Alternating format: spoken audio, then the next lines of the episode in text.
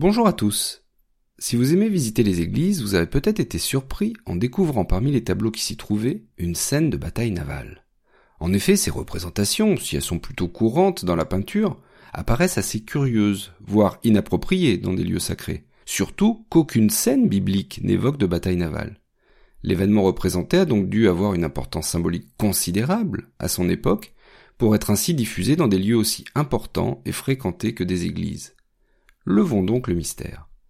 Cette bataille navale n'est autre que celle de Lépante, et elle a eu lieu en 1571. À l'époque, l'Empire ottoman est une menace considérable pour les puissances chrétiennes. Depuis la prise de Constantinople en 1453, il ne cesse de progresser en Europe dans les Balkans et sur mer à l'est de la Méditerranée. Et face aux Ottomans de Soliman le Magnifique et de ses successeurs, les chrétiens ne font que reculer, à Rhodes, à Belgrade et à Corfou. En 1565, les Turcs font subir un siège terrible à Malte, et c'est d'ailleurs l'un de leurs rares échecs. Les chevaliers de Saint-Jean de Jérusalem, qui sont les descendants des croisés de Terre Sainte, résistent farouchement. Mais les Ottomans s'emparent toutefois de Chypre en 1570. À cela s'ajoute la piraterie, qui pratique à grande échelle, perturbant fortement le commerce des cités italiennes et de Venise en premier lieu.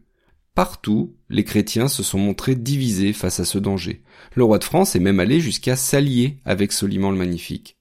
Et c'est donc à la fois pour ressouder la chrétienté et lutter contre ce péril turc que le nouveau pape Pie V entreprend de monter une coalition chrétienne, la Sainte Ligue.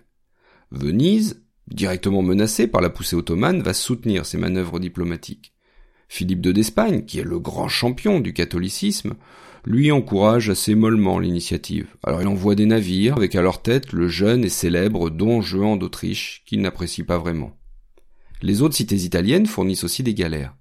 Et c'est ainsi qu'une flotte chrétienne est constituée dans le but de sauver Malte d'une nouvelle attaque. Et l'occasion se présente en octobre quand les navires ottomans vont faire relâche pour l'hiver dans leur port de Grèce. Le 17 octobre, la flotte chrétienne de la Sainte Ligue les bloque devant le golfe de Corinthe. Et là on réalise que l'histoire a parfois des coïncidences étonnantes. En effet, la bataille qui va se dérouler se trouve non loin du lieu où 1800 ans auparavant, à Axiom, la flotte d'Octave avait détruit celle de Marc-Antoine et de Cléopâtre.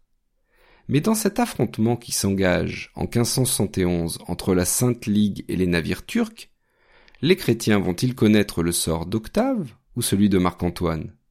C'est ce que nous verrons au prochain épisode.